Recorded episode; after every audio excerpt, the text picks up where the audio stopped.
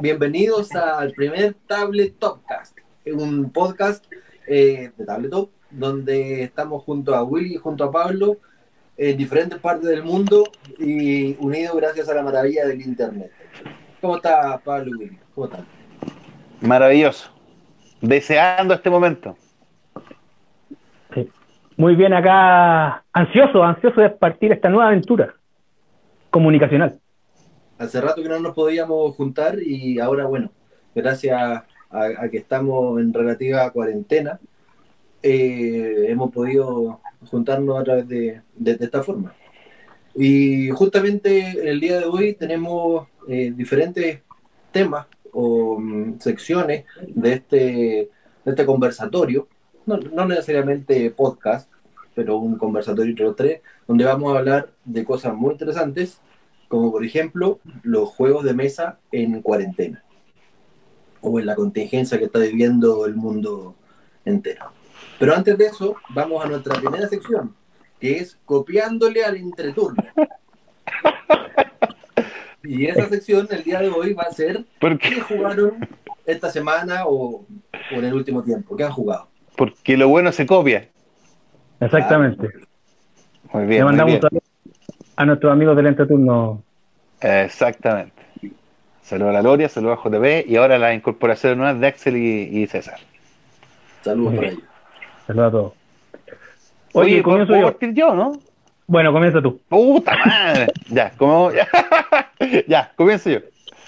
Ya, yo les quería mostrar esta maravilla que estoy jugando. Porque digo, estoy jugando.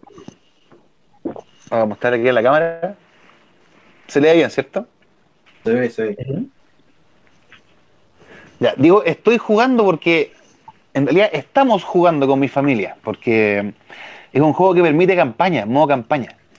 Entonces, hemos jugado ya tres partidas de la campaña que son cinco eh, como capítulos y mm, es muy entretenido jugarlo en modo campaña. Cambia mucho cuando uno lo juega el Arcadia Quest de solo a, jugarlo, me refiero una partida a cuando juegas tú la el modo campaña.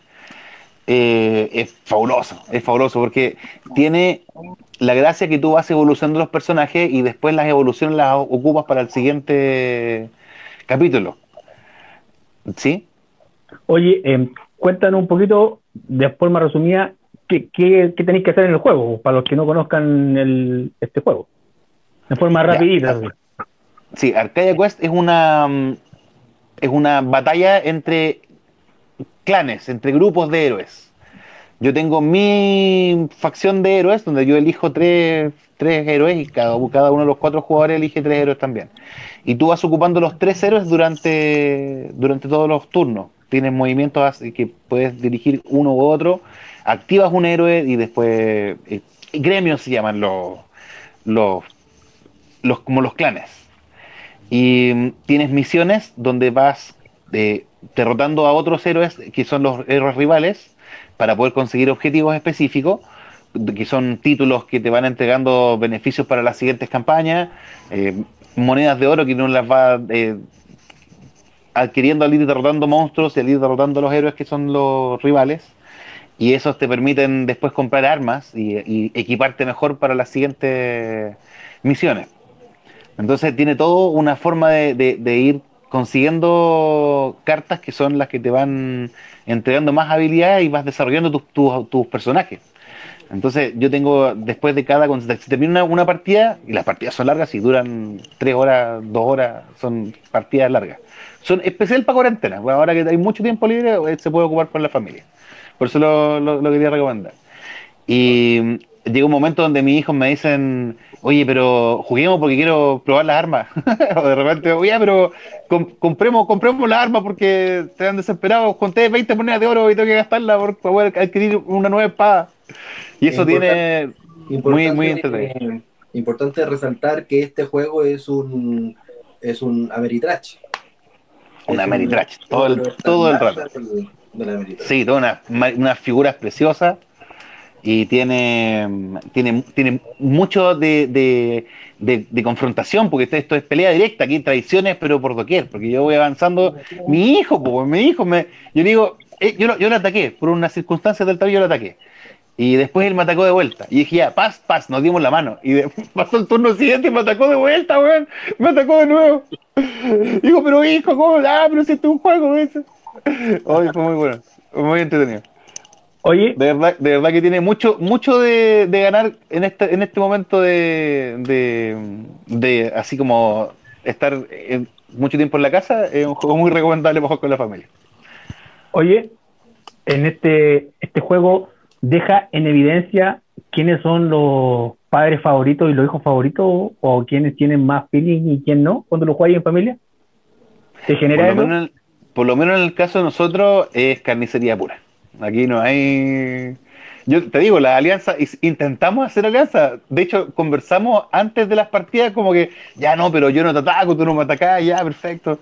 Yo, yo tengo un, uno de, mi, de mis héroes, tiene la, la- la capacidad de poder atacar y que el otro no se, no se defienda, porque tú vas tirando dados de ataque y en la medida que vayas sacando de las posibilidades de éxito, el contrincante se defiende con dados también. Yo tiro unos dados negros, que son los dados de ataque, y él se defiende con los dados blancos y puede ir parando estos puntos de ataque que, hacen mis dados negros. Y, la gracia de mi personaje es que cuando yo ataco, el, jugador que defiende no defiende. Entonces es como un es como un asesino killer desgraciado porque no tienen cómo pararlo. Entonces como que todos le tienen miedo a ese mono. Y yo muevo a ese mono y como que todos me quedan mirando así como, ¿para dónde lo, para dónde lo mueve? Porque ese ataca y no, hay nada- no hay nada que hacer. Por ejemplo, mi señora tiene un mono que defiende con muchos dados. Yo ataco con tres dados o con cuatro y ella defiende con ocho. Entonces las posibilidades de hacerle daño son muy pocas. Excepto con el mono mío que no defiende. Entonces es- ese es como el, como el- como ese personaje como que juega la Guerra Fría al final. Al final. Entonces eh, se dan alianzas que se van a dar y que no se dan después. No hay opción. Interesante. Además que una de las condiciones de victoria que tiene esta maravilla es que yo tengo que matarlos a todos. Y el, el- yo soy, por ejemplo, yo soy un jugador, siempre juego con el color amarillo. Yo soy el jugador que es el, el amarillo. Y eso tiene que matar a todos los otros colores. Y así el azul también tiene que matarlos a todos. Y el verde tiene que matarlos a todos. Y porque siempre hay que matarlos a todos. Entonces siempre tenemos que estar en, en confrontación. Pues es un Ameritrash puro y duro. Bueno, Willy, ¿y tú qué has jugado en este último tiempo? Yo estoy jugando ahora, le he dado harto a, ahí se ve, Flam que lo, lo tengo hace rato y eh, hemos- había jugado bastante, pero siempre jugaba una pura carrera. Y terminaba y ganaba. El que ganaba la carrera y saca. Pero me, me- me puse a, a investigar y algo que había escuchado y no lo había probado es como los modos campaña. Entonces, se, se hilan varias carreras como que armáis un verdadero Tour de France, una Vuelta a España. Entonces tú, tú vas acumulando el cansancio que vais generando en, en la carrera, lo- no, lo vais- no, no se, no se limpia a la siguiente carrera. Y vais ganando puntos como los torneos de Fórmula 1, el de Rally, y tenéis un campeonato por equipo y un campeonato por como por corredor, por, por pedalero. Entonces llega un punto en que a lo mejor una estrategia es decir, ya, este que se muera, me da lo mismo, que se que, que da lo mismo lo que pase con él, y defiendo, defiendo, defiendo al otro. El, Al que va ganando. al que va ganando en, en, en, en la última carrera, en la última carrera lo estoy jugando con mis viejos este, esta campaña, la última carrera se nos acabaron las cartas de cansancio para repartir, porque ya la pelea, la pelea era tanto entre dos locos que los mandábamos adelante siempre a ellos y, y, y ninguno de los dos aflojaba, entonces to- todos se llenaban de cansancio, se llenaban de cansancio, después no teníamos más cansancio que repartir para los demás, las demás no, corredores. Y, Oye, pero cuenta un poquito de, de qué va el juego para que no- se entienda. Ah, tenés toda la razón. Plan Ruche es un juego de carreras de bicicleta de ruta, como el, el Tour de France, el Giro de Italia, eh, y cada jugador tiene dos corredores que tienen características distintas. Uno es el, el sprinter, el que acelera, que es el que, que le pega, que, hace los enviones finales por lo general. Y está el como el rutero, que es el que va abriendo, abriendo camino para efectos de, de, cansancio y, abriendo ruta en, en la vía real. Entonces, estos dos jugadores tienen cartas de movimiento distintos. Entonces, depende cada uno qué estrategia puede usar y qué estrategia puede jugar. y se va moviendo, entonces se va moviendo en forma simultánea todos los, todos los jugadores, entonces va afectando qué es lo que van haciendo los otros. Y si tú vayas abriendo camino, te vayas a ir cansando eh, más, que el, más que el resto. Entonces una estrategia puede ser, me voy a ir siempre en el pelotón para no cansarme y, rematar en las carreras finales. Que fue lo que hice yo. Yo no gané ninguna carrera, excepto la última, pero siempre estuve ahí segundo o tercero con mis dos monitos. Entonces los otros, los otros ganadores iban, iban, cambiando pero yo me mantuve el rato y la última carrera ya no tenía, era el que tenía menos cansancio. Entonces, en la parte final, en esta, en esta batalla que nos pegamos con mi viejo, eh, yo tenía menos cansancio, así que al final le gané por eso. bueno. Interesante. El, bueno, yo, el, uno de los últimos juegos que jugué es el Blood Rage. Es un juego que está ambientado en el. Eh, con toda la temática de los vikingos es un juego de control de área, eh, tiene una miniatura muy bonita, son, son pequeñas pero de diferentes clanes vikingos. Cada jugador representa un clan vikingo en donde hay que ir obteniendo puntos de gloria. Y la gracia de este juego es que eh, parte cada etapa del juego eh, con un draft de cartas. O sea, todos partimos con ocho cartas, seleccionamos una y vamos pasando para el lado. Y luego de eso viene ya la parte de, la guerra, donde uno con su miniatura puede invadir distintos territorios, puede atacar al otro, puede saquear territorio para obtener recursos. Lo que le quería decir, la gracia de este juego es que uno no necesariamente tiene que ganar las batallas para obtener puntos. Hay cartas que te dan eh, que te dan puntaje por las figuritas que tú tengas en el Valhalla, o sea que hayan muerto en batalla. Entonces uno puede jugar a perder en las batallas, pero eso te genera puntos y, y, al final gana el juego puro perdiendo. Entonces, bien interesante, tiene muchas estrategias y tiene mucha, mucha confrontación entre jugadores. Yo recuerdo una partida épica que casi, casi damos vuelta a la mesa ahí con dos jugadores que yo conozco. Y... Eh, eh, eso mismo te voy a preguntar, porque nosotros tuvimos unas partidas bastante entretenidas, tuvimos una que casi nos agarramos a combo. El... Esto es una meritarache puro y duro. Y, pero esto, esto lo jugaste con otro grupo de gente. El, ¿era, un grupo más conocido menos conocido? ¿Cómo, cómo cambia el, la experiencia del juego jugando con, con otro tipo de personas? ¿Era gente con la que tenía confianza o no? Eh, bueno, le aprovecho a mandar un saludo a Pedro y a, Patricio, que con ellos jugamos. A Pedro ya lo conozco hace más tiempo y a Patricio lo vengo recién conociendo, pero, pero como era la primera partida de, Patricio, como que le íbamos enseñando a medida que íbamos jugando. Entonces se daba una, una situación diferente a la cuando jugamos nosotros, que llevábamos la misma cantidad de partidas y como queríamos ser ultra competitivos y nos queríamos dar el brazo torcer por ese puntito extra. Y en este caso fue, mucho más mucho más light. Ah, ya, claro. Es, un juego donde se, donde se da eso, se dan mucha mucha instancia de, de traición, o todos se van contra uno, pero así mismo, si todos se van contra ti y tú, y tú y si está haciendo una, una estrategia de, de, que te maten, de que te maten tus figuritas a este Valhalla, porque así obtienes puntaje, también, también te sirve. Entonces, es bueno, hay muchas estrategias por donde uno puede irse y ganar puntaje. Sí, yo quería, yo quería aportarte un poco que efectivamente en el, en el Rage tiene eso que tú de repente quieres, evitas matar a un jugador porque sabes, porque esto es un juego es, abierto más encima. Entonces tú sabes que él va a ganar puntos porque sus monos se van a morir. Entonces de repente tú dices, no, no, no, no lo puedo matar. No me, no me, no me conviene matarte. Y eso es, no es, no es, no, pasa en todos los juegos. No. Yo creo que lo que más me gustó de, de este juego es que tienes muchos caminos hacia la victoria. Entonces, no, no, no, todos se van a ir por el mismo lado. Entonces, si tú lo escoges bien, eh, incluso a la mitad de la partida podéis dar vuelta podéis dar vuelta al resultado. Eh, yo creo que eso es lo que más destaca ese juego.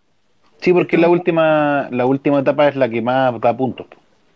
Este es un juego que, que se disfruta mucho en la segunda, tercera, cuarta partida de ahí por adelante, cuando uno ya, ya, conoce más, eh, más las cartas y sabe por dónde ir, porque la, la primera dos partidas uno juega un poco un poco a ciegas, uno dice esta carta para qué me sirve, pero una vez que ya... Bueno, es un poco lo que... Es un poco lo que pasa con el Arcadia Quest, porque al principio te tocan las cartas de inicio, y las cartas de inicio tienen, no sé, pues tú tiráis dos dados, y vais a atacar con dos dados. Entonces los, los enemigos, porque uno se enfrenta a, tanto como a los, los compañeros de juego, digamos, que son los enemigos del, del, momento, pero también peleas contra el tablero. Todos pelean contra los monstruos del tablero porque se trata de liberar un, un lugar que está infectado de monstruos. Entonces, al final tú tienes que los, los, enemigos están equilibrados de acuerdo a las armas que tú tienes, pero después cuando lo subes de nivel y avanzas de con, con, compras cartas nuevas, ya después los ataques son de 3, 4, 5 dados.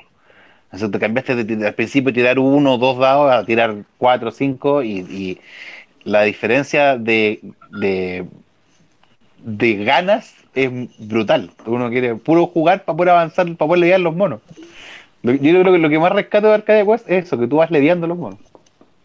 Exacto. Bueno, el, esto es lo que hemos jugado. Eh, y ahora vamos a pasar a la parte principal de, de este tablet Topcast, que vendría siendo como título Juegos de mesa en cuarentena.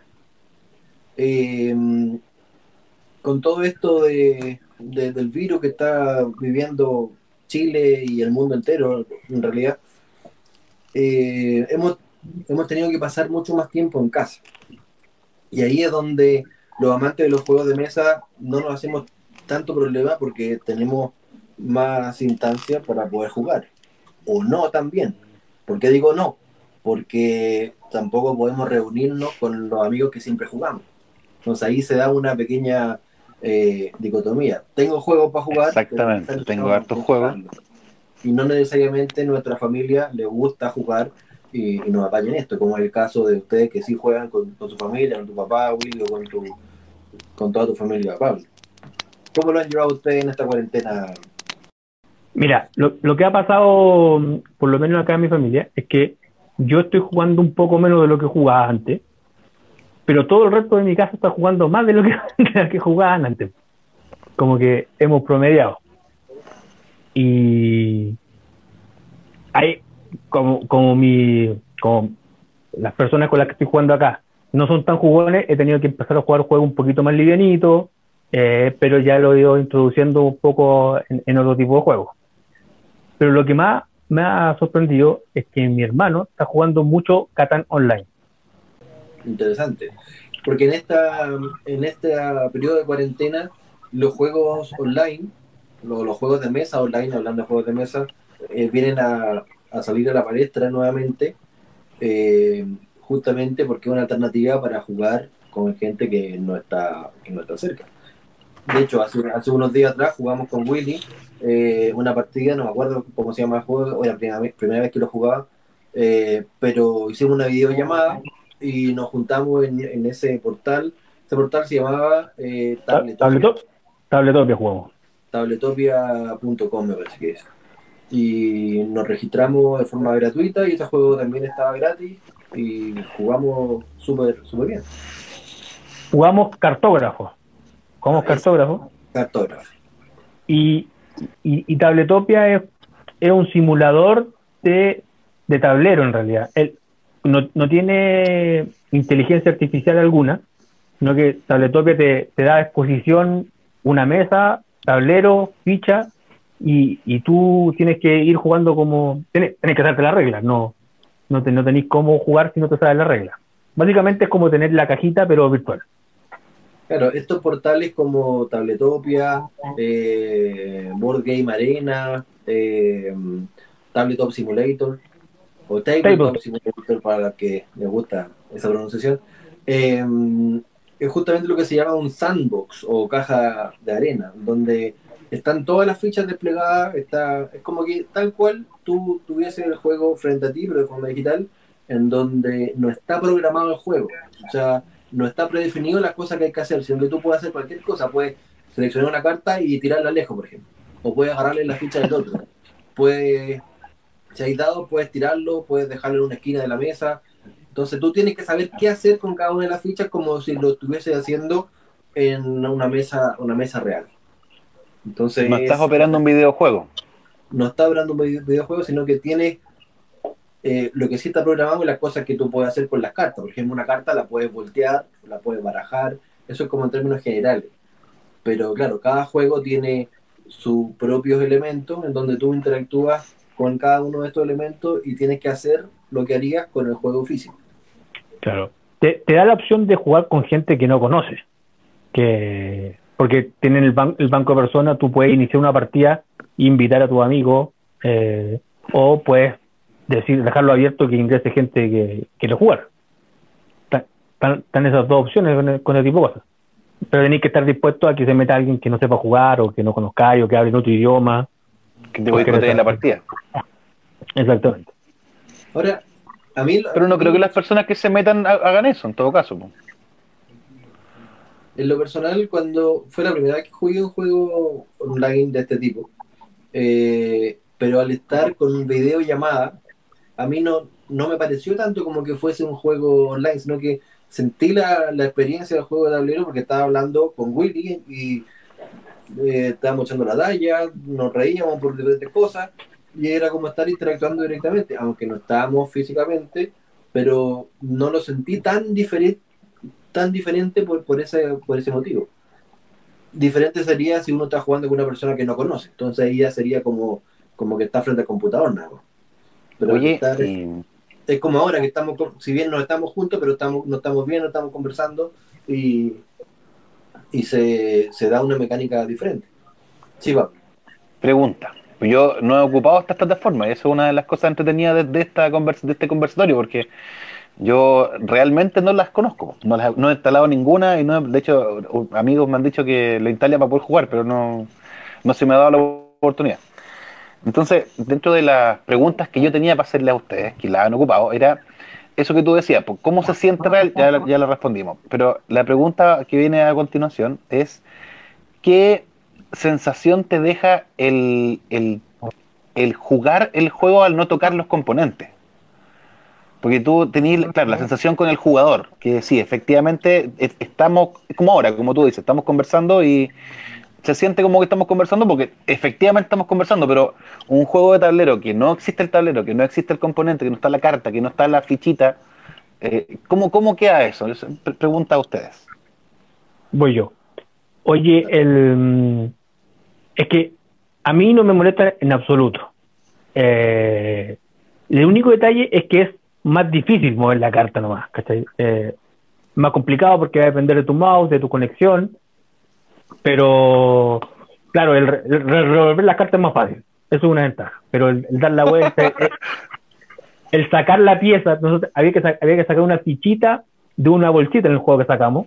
Entonces eso era complicado. Después había que colocarle en una posición exacta eh, y eso es más difícil jugarlo porque por, por habilidades manuales nomás. Bueno, que también, el juego que jugamos requería de, de una expertise porque era juego estilo Tetris donde haya que encajar justamente las piezas en un determinado orden. Y eso quizás en otros juegos no, sería una, complicación.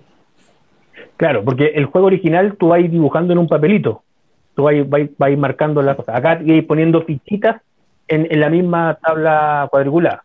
Entonces, de hecho, en, sí, podríamos, podríais contar un poco.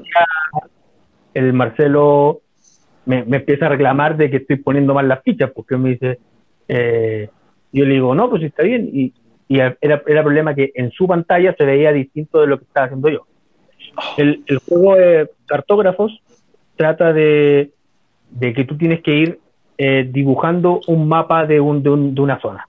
Entonces, te van, la, van saliendo piezas que van teniendo distintos tipos de terrenos, tienen las casitas, las montañas, los ríos, los, las llanuras, y tú tienes, y y cada carta te, dice una forma del terreno, que son como piezas de Tetris. Entonces tú tienes que ir dibujándola eh, de, acuerdo al orden que vayan saliendo y tienes eh, cuatro estaciones y donde cada estación tiene una forma de puntuar distinta que tienes que lograr distintos objetivos. Entonces tienes que ir dibujando y rellenando esta cosa para ir sacando la mayor cantidad, la mayor cantidad de puntos. Ahora, respecto a la, a la pregunta que, que, hacía Pablo, ¿cómo es la, la experiencia? Si, si, pierde mucho el, el, no tocar las figuras, las piezas.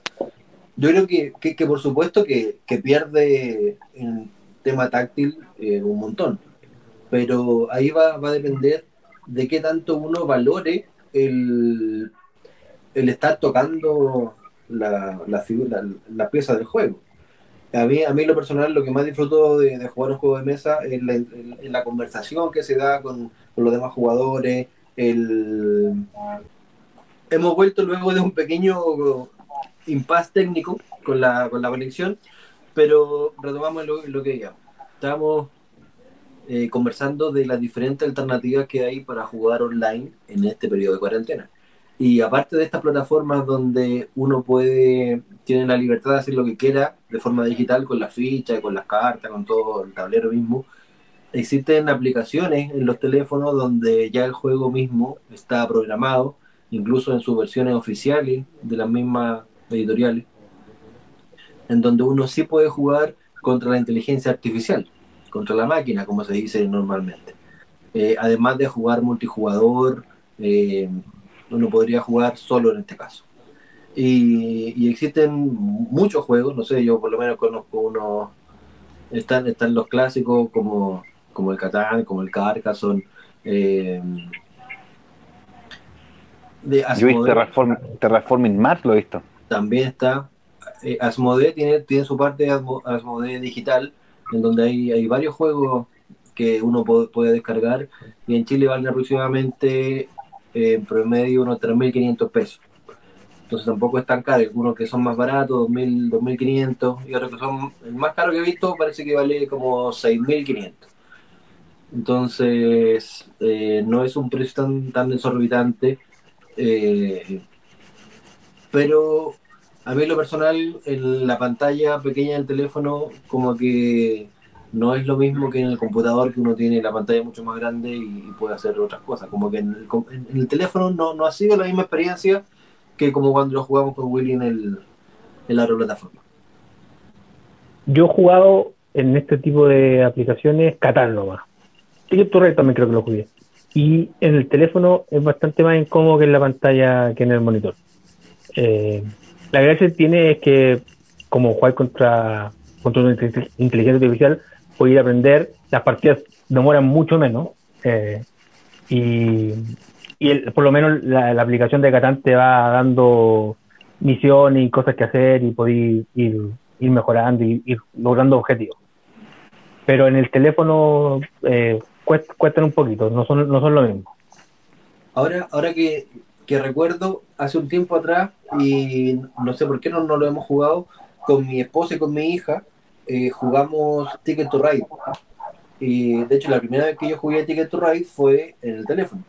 Entonces, uno estaba con una tablet y los otros dos con el teléfono y, jugamos la misma partida, sentados los tres en la misma mesa, pero cada uno con su dispositivo. Cada uno con su teléfono, con su tablet, jugando a la misma partida. Y esa experiencia fue muy, muy, muy buena. Eh, incluso hasta mejor que cuando nos jugamos después en vivo en el tablero porque era mucho más práctico. Los, los trenes se ponían automáticamente, uno arrastraba y era como mucho más fluido que jugarlo físicamente. O sea, yo en lo personal jugué primero al Ticket to Ride digital y luego físico. Y cuando lo jugamos físico con mi esposa y con mi hija, nos gustó más la experiencia que tuvimos en el teléfono. Mira, te quitó los tiempos muertos. La experiencia, claro, era mucho más, mucho más práctico. Eh, de hecho, a mí una de las cosas que no me gusta de Ticket to Ride, yo, todo el mundo habla muy, muy, bien de Ticket to Ride, a mí es un juego que no, que no, es, no, es, no es de mis favoritos. Y es específicamente por eso, porque lo que tú haces en tu turno es muy cortito y tienes que esperar harto rato a que te toque de nuevo. Y me imagino que esa experiencia no está dentro del digital, porque se hace todo al tiro. Exacto. Entonces, bueno, hay diferentes. Punto para la digitalización hay diferentes experiencias y la, invitación está a que, a que prueben. Entonces, y en la medida que vayamos probando como jugadores, vamos a ir desarrollando mejor las la, la plataformas, porque mientras más gente haya jugando, más opiniones hay y los desarrolladores pueden después mejorarlas. Oye, una cosa, que en esta sandbox es, es posible para los que desarrollan juegos, como Pablo, es posible hacer tus propios diseños. Eh, puedes diseñar tus propias cartas, tus propias figuras y puedes hacer tus propios eh, prototipos eh, de forma digital. No, qué interesante eso. No, no, le he dado vuelta yo mucho a lo digital. Claro, o sea, si, si estás creando un juego, en vez de, en vez de, recortar cartulina y, escribir ahí, lo puedo hacer directamente en esta plataforma y, tener una experiencia un poco más en 3D y jugar con gente que no está ahí, mismo. O sea, perfectamente uno puede juntar a personas en cualquier parte del mundo a que te esté en tu juego y no tienes el, el inconveniente de tener que reunirlos necesariamente. Interesante alternativa. Oye, otra alternativa que, que podríamos ver, y que de hecho quiero proponerle algo, es ocupando las videollamadas, jugar algún juego que lo permita. Yo estuve dándole vuelta el día y se me ocurrió que podríamos jugar eh, de cripto mediante videollamada. Como es un juego de, como es un juego de equipo, hay la condición es que va a haber que tenerlo dos personas o ocupar un tercero que, le mande un, mensaje con, con, la foto de las claves al otro equipo, pero como el juego es hablar básicamente, es cosa sacarle una foto y se la mandáis por otro por otra aplicación en secreto al, a, tu, a tu equipo y el resto del juego, claro, puedes ocupar el WhatsApp y podéis jugar la partida sin ningún problema. Exacto un día de esto podríamos hacer la, hacer la prueba y le contamos aquí a la gente, a nuestros visitantes, cómo, cómo se da. ¿Cómo va? Puede ser un, un experimento entretenido. Challenge accepted. Bueno, y volviendo al tema de juegos de mesa en, cuarentena, eh, ya olvidándonos un poco de lo digital y volviendo al juego de mesa mismo, que es lo que más nos gusta a todos, por supuesto. Eh, a mí en lo personal, eh, aquí donde estoy en este momento, yo he jugado menos, porque con el grupo que, no, que nos juntábamos eh, habitualmente, eh, han decidido no juntarse justamente por prevención de no... Por no salir. Claro, por no salir. Entonces hay algunos que dicen, ya, nuestra próxima junta en agosto, ahí jugamos tal juego. y, es como una broma, ¿verdad? Porque uno en realidad no, no sabemos hasta cuándo va, va a durar esto. Entonces, eh, por supuesto que es respetable que, la gente se quiera resguardar, pero a mí me, pasa eso. Con el grupo que jugaba ya no puedo jugar. Y aquí en mi casa, si bien mi señora y mi hija juegan, pero como que hay otras prioridades y, en este caso mi única alternativa sería la parte digital. ¿A ustedes cómo, cómo le ha pasado? Oye, a mí aquí en la casa me ha ido bastante bien con los juegos. Yo, hemos jugado harto. Yo creo que hemos aprovechado harto de, hemos desempolvado hartos jueguitos que no tení, que no estábamos, que hace rato que no se jugaban. Mis hijos han agarrado harto vuelo estos últimos tiempos porque ya están medio aburridos, entonces, oye papá, juguemos, obvio. Así que agarramos mesa y, y hemos jugado harto. Hemos jugado harto azul, hemos jugado harto azul de los, los el 1 y el 2, hemos jugado harto hemos mm, probado algunas cositas que teníamos guardadas que no habíamos abierto, que no siempre tenido jueguitos que no, no, ha podido sacar y hemos aprovechado harto, hemos jugado bastante. Yo, yo una de las cosas que quería comentarle era que a falta de, claro, de que los grupos se van quedando un poco cojos, porque yo tengo como dos o tres grupos que son diferentes. Uno aquí con mi vecino, que no, hemos podido juntarnos porque él está con, raramente está con mucho trabajo le ha tocado mucha pega y no ha podido jugar porque no porque no no por, no por la contingencia sino porque tiene mucho trabajo. Y, claro los otros jugones están enclaustrados y no salen pero con mi familia me ha pasado que se han puesto las pilas y ellos han querido, ellos me han desafiado harto a jugar, porque soy siempre soy yo el que les digo ya juguemos o probemos algo, porque yo siempre estoy inventando cosas, entonces como que eh, probemos, siempre estamos, siempre soy yo el que catetea para jugar y aquí como que me ha tocado al revés. Me han estado pidiendo jugar y de hecho he tenido que rechazar momentos de partida, de ese toque. En serio. Me dijo, ya, pero juguemos. Pero es que ahora vamos a hacer otra cosa, porque a estar todo el día jugando. me, ha, me, ha, pasado, sí. punto para mi familia. Punto para la cuarentena.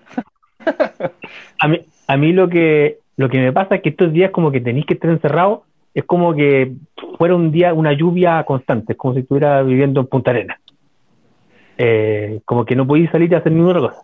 Y me dan ganas de jugar un juego, puta, que dure tres horas y media, que me, me mate la tarde entera. Y esa es, es lo que hemos hecho con Arcadia, es lo que hemos hecho con Arcadia Cuesto. No digo que de repente estamos tres horas en una partida, porque las partidas son largas en Arcadia Cuesto. Entonces nos ha pasado harto eso. Que, de hecho, igual de repente te cuesta, porque como tenía otras cosas que hacer, se empiezan, nos empiezan a juntar los platos sucios en la cocina porque no, no, no podemos jugar.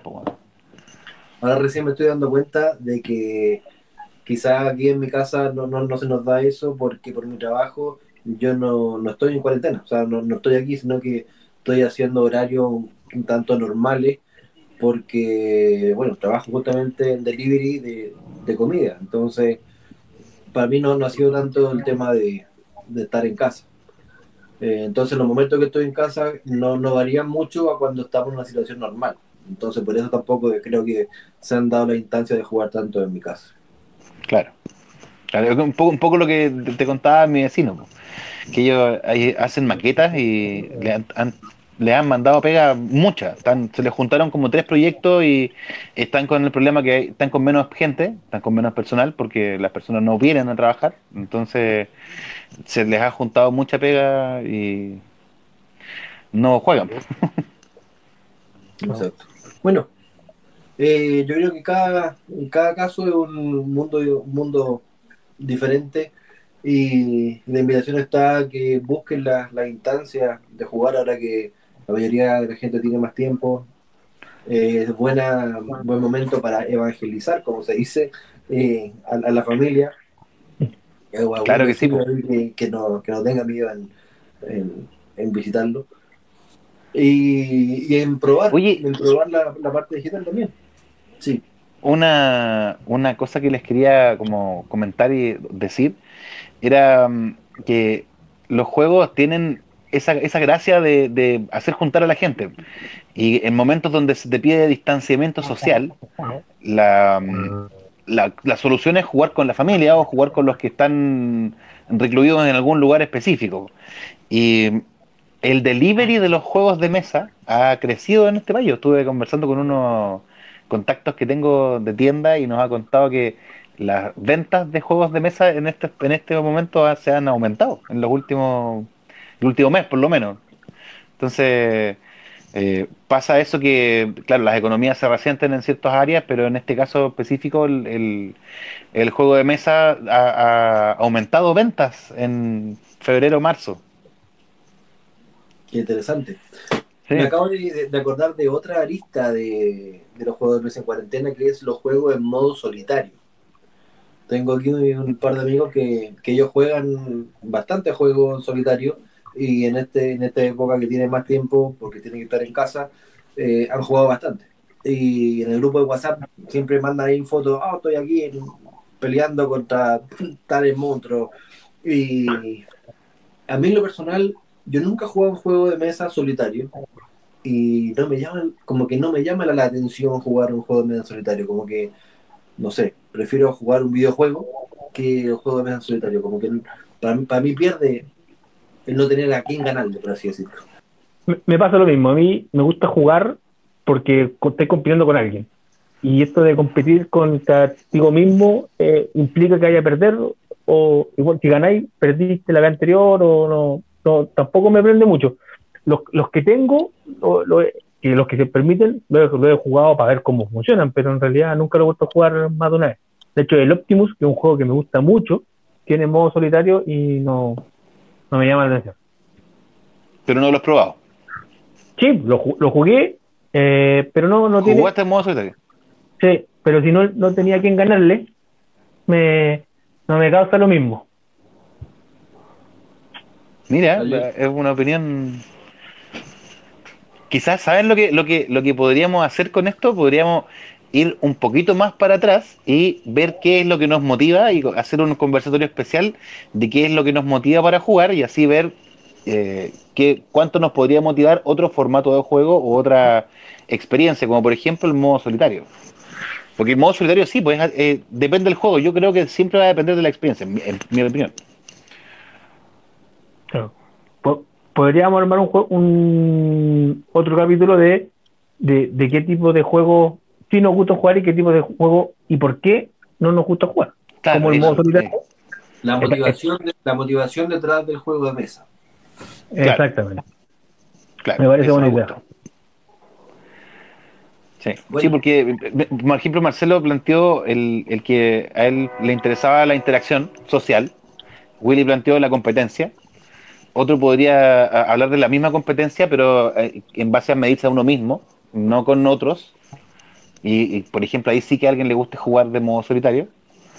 A mí, en lo, eh, por, por lo general, creo que me gusta el juego, depende de cómo se dé el juego mismo, las mecánicas que tenga, cómo... O sea, si, si el juego es bueno eh, para solitario, lo voy a jugar solitario. Si el juego es bueno para jugarlo en grupo, lo voy a jugar en grupo. Como que me da un poco como lo mismo. No tengo más, más afinidad por uno por otro. Sí, me gusta también la interacción con los jugadores, me gusta también la competencia, pero creo que cada juego tiene como su riqueza propia. Tú- la otra vez nos contaste que jugaste Catán solo. Claro, yo una vez me pegué una partida solo de Catán, pero jugando con los cuatro colores. Claro. Esa es otra forma de jugar solitario. Lo, lo Una que ñoña. me gané. Yo creo que alguna vez lo intenté para un juego como aprender a jugarlo y no, no me dio. Como que al, al tercer turno ya está agarrándome a No, yo estuve como media hora, como 40 minutos, estuve mucho rato. Como que casi que terminé la partida. No lo jugué entera porque ya era mucho. Pero jugué mucho rato. Bueno, ya llevamos bastante tiempo aquí en este primer conversatorio de juegos de mesa en cuarentena. Eh, espero que les haya gustado este formato. Es un formato que por la distancia, eh, por el distanciamiento social y la distancia física en la cual estamos, va, vamos a hacerlo de esta forma eh, algunas veces. Eh, cuando lleguemos a los 200.000 likes, eh, vamos a tener una sorpresa para todos ustedes. Claro. Va- vamos, vamos a sortear la, la cámara. Claro. A los ah, pero a los 200.000 likes. A nosotros like, sorteamos el, el, el celular del Pablo. Claro. y se cayó como cuatro veces en esta. en este Listo, amigo.